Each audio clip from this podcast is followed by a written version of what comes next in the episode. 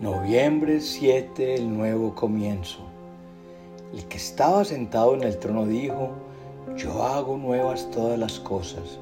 Y añadió, escribe, porque estas palabras son verdaderas y dignas de confianza. También me dijo, ya todo está hecho.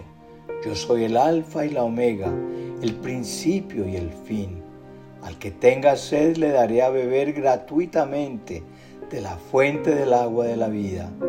El que salga vencedor heredará todo esto y yo seré su Dios y él será mi hijo. Apocalipsis 21, 5 al 7. También dice en Isaías 43, 18, olviden las cosas de antaño, ya no vivan en el pasado, voy a hacer algo nuevo, ya está sucediendo, ¿no se dan cuenta? Estoy abriendo un camino en el desierto y ríos en lugares desolados.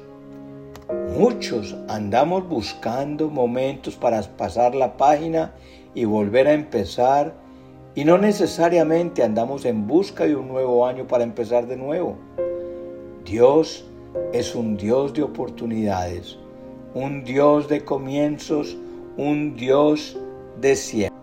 Nunca podremos tener un nuevo comienzo si no estamos dispuestos a dejar el pasado atrás. No importa cuántos fracasos, decepciones o caídas hayas tenido en el pasado, Dios puede darte hoy un nuevo comienzo. Y la verdad es que no importa si eres rico o pobre, no importa si has ido a la universidad o no, no importa si eres joven o no tan joven, Hoy puede ser un comienzo nuevo para ti, empezar de cero, pero esta vez con más sabiduría para hacer las cosas. Suelta lo que te impide avanzar a lo nuevo que Dios te quiere dar. Déjalo ir y aférrate a las promesas de Dios y las palabras de bendición que Dios te ha dado. Debemos entender que en el pasado no hay futuro Tú y yo no podemos hacer nada con respecto a nuestro pasado. No podemos cambiar el pasado, pero sí podemos hacer mucho por nuestro presente y nuestro futuro.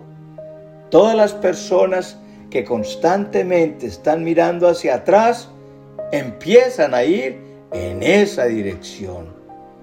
Yo sé que muchas veces es difícil dejar atrás el pasado quiero decirte que mucho más difícil es cargarlo por toda la vida.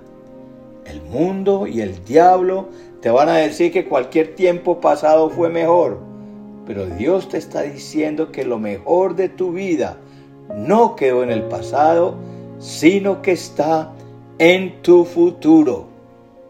Hoy pongo al cielo y a la tierra por testigos contra ti de que te he dado a elegir entre la vida y la muerte, entre la bendición y la maldición. Elige pues la vida para que vivan tú y tus descendientes, dice Deuteronomio 30, 19. Tu parte es tomar decisiones. Un nuevo comienzo se abre paso en nuestra vida cuando comenzamos a tomar decisiones y no cualquier tipo de decisiones, sino decisiones correctas. Y esto es algo que nadie lo puede hacer por ti. Dios puede ayudarte a tomar decisiones, puede guiarte, pero solo tú puedes tomar la decisión. El pueblo de Israel se encontraba a la puerta de la tierra prometida, pero era de ellos la decisión de avanzar o seguir otros 40 años en el desierto. Hoy estamos a las puertas de un nuevo año y es tuya la decisión de oír, de ir en pos de todo lo que Dios tiene para ti o seguir esperando otros 40 años. Nuestro presente está basado en las decisiones tomadas en el pasado y nuestro futuro está basado en en las decisiones que tomemos hoy. Decide que a pesar de los problemas o adversidades de la vida, vas a seguir creyendo porque Dios tiene un futuro bueno y mejor para tu vida. Decide perdonar a los que te ofendieron, así no lo merezcan o así no te guste. Decide perdonar y dejar el odio y el rencor de lado. Cuando el Señor los entregue en sus manos, ustedes los tratarán según mis órdenes. Sean fuertes y valientes. No teman ni se asusten ante estas naciones, pues el Señor, su Dios, siempre los acompañará. Nunca los dejará ni los abandonará, dice Deuteronomio 31, 5 al 6. Así que no te rindas pues si Dios no se ha rendido contigo, tú tampoco te rindas, sigue adelante. De nuevo te digo, no te rindas, Dios está de tu lado y si Él está por ti y en ti, no hay nada ni nadie que te pueda detener.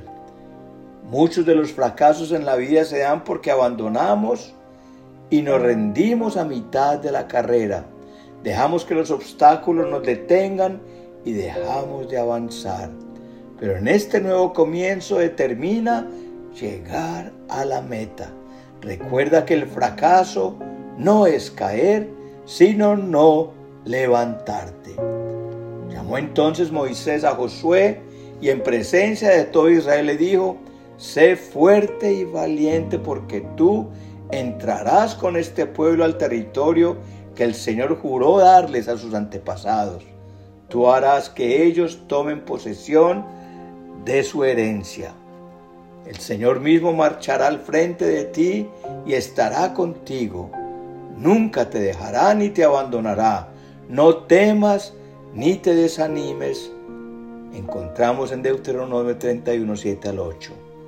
Cambia este es un momento muy importante en la historia de Israel, ya que Moisés, el líder y pastor que los había guiado por 40 años, estaba a punto de darle la posta a su discípulo Josué.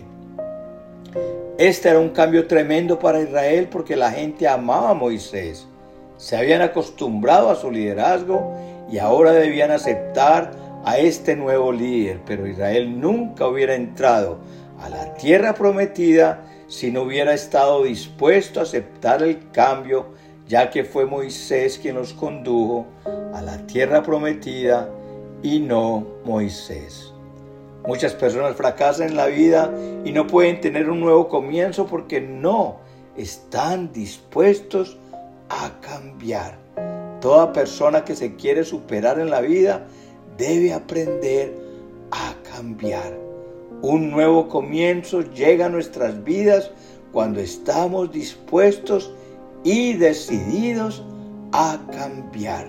Muchas veces queremos que la gente cambie, que nuestra familia cambie, que el país cambie, pero no nos damos cuenta que para que eso suceda, el primero que debe cambiar soy yo.